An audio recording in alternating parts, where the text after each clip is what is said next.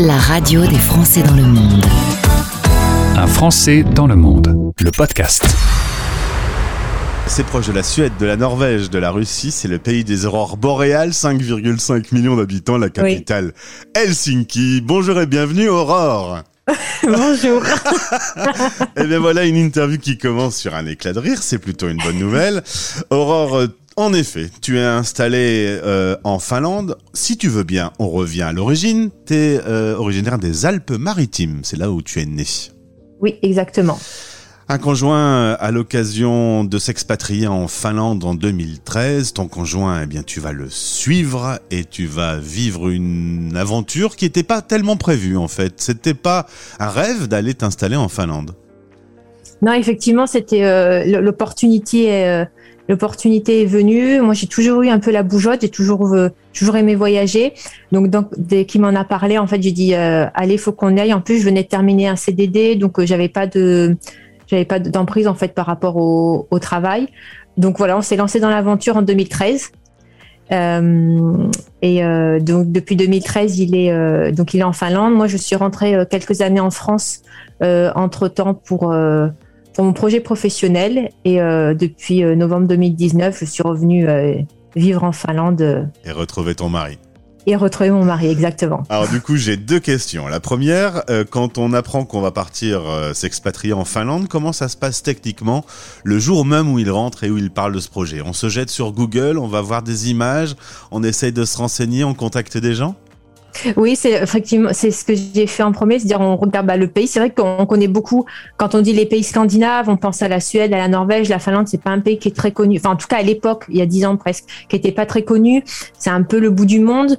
Euh, le, quand il a fait son voyage de reconnaissance, il, euh, mon mari m'a fait m'a fait rire parce qu'il voulait quand même me me mettre en condition, me dire, tu sais, on va habiter dans un endroit assez isolé.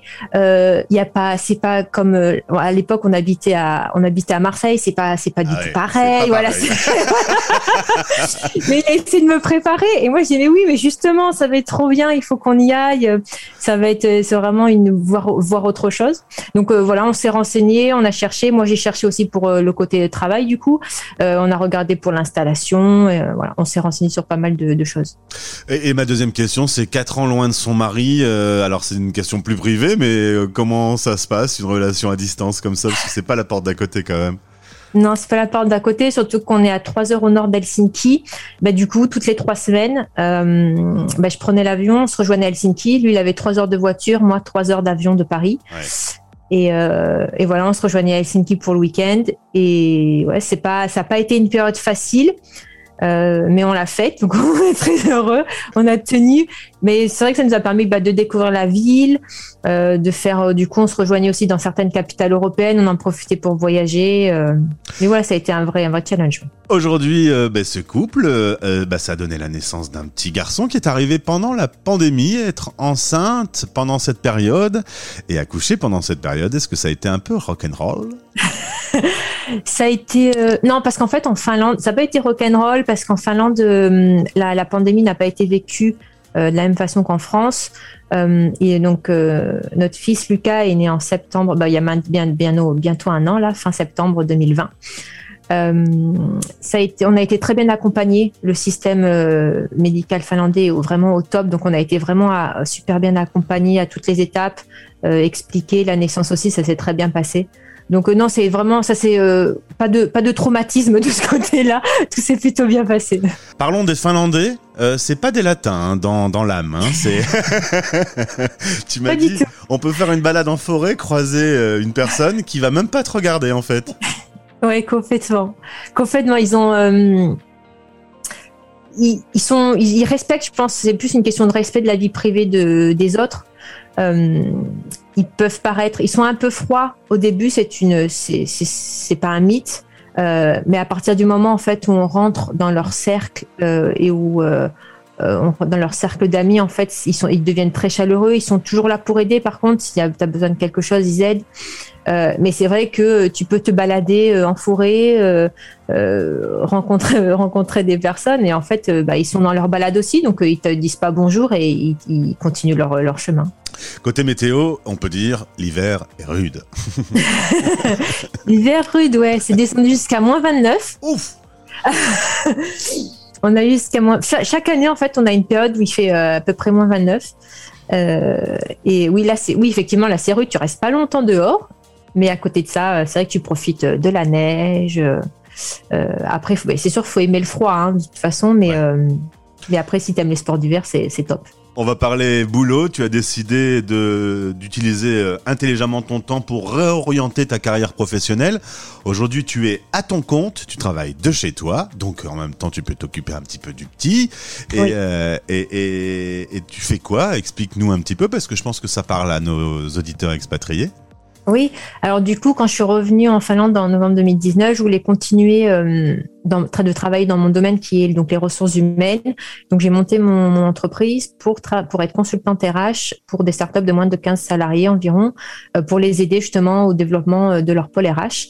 Euh, et donc je travaille euh, voilà, à 100% à distance, euh, ça se passe très bien et je les accompagne dans dans le processus RH. Alors, faut dire qu'il y a qu'une heure de décalage entre euh, la Oui, France et il la, et. Finlande. Donc, ça te permet de rester en contact avec des sociétés euh, françaises de façon assez euh, assez facile.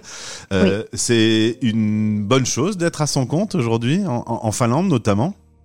Oui, bah, en tout cas, moi, ça me permet de d'allier ma, ma, ma vie pro, ma vie perso, et euh, de pouvoir continuer dans, dans mon domaine. Donc oui, pour moi, il y a, il a que des avantages. Très bien. En tout cas, une bonne note que tu attribues à ce pays que tu connaissais pas. C'est une bonne surprise pour toi. Ouais, très bonne surprise. C'est un super pays. Euh, c'est c'est un pays qui est serein, qui est Mhm. paisible, où il fait bon vivre. Si on aime la nature, c'est top parce qu'il y a beaucoup de choses à faire. Euh, il y a beaucoup de lacs, beaucoup de forêts. euh, c'est, euh, enfin, en tout cas, nous, je sais que pour nous, c'est vraiment le pays, euh, le pays idéal. Où est-ce que tu as vu des aurores boréales encore ou tu as Oui, pas- on en Ah a non, vu. c'est pas vrai. Ouais, C'est oui, mon on rêve, a moi. on en a vu euh, quand on est monté en Laponie, euh, on, en, on en a vu et c'est vrai que c'était, euh, bah, c'est vrai que c'est une expérience. Hein, Ah c'est bah ouais. Et on a également un autre lien qui est disponible dans ce podcast, c'est le lien de ta société. Si vous voulez rentrer en contact et, et si vous avez besoin d'une expertise RH, tournez-vous vers Aurore de notre part. Merci beaucoup. Merci d'avoir été en direct. Merci à vous, merci. Les Français parlent au français, l'émission qui relie les expats. Parrainée par Bayard Monde. Suivez Bayard Monde sur Instagram. Parce que la lecture n'a pas de frontières, les magazines Bayard Milan vous suivent partout dans le monde. Recherchez Bayard Monde tout attaché.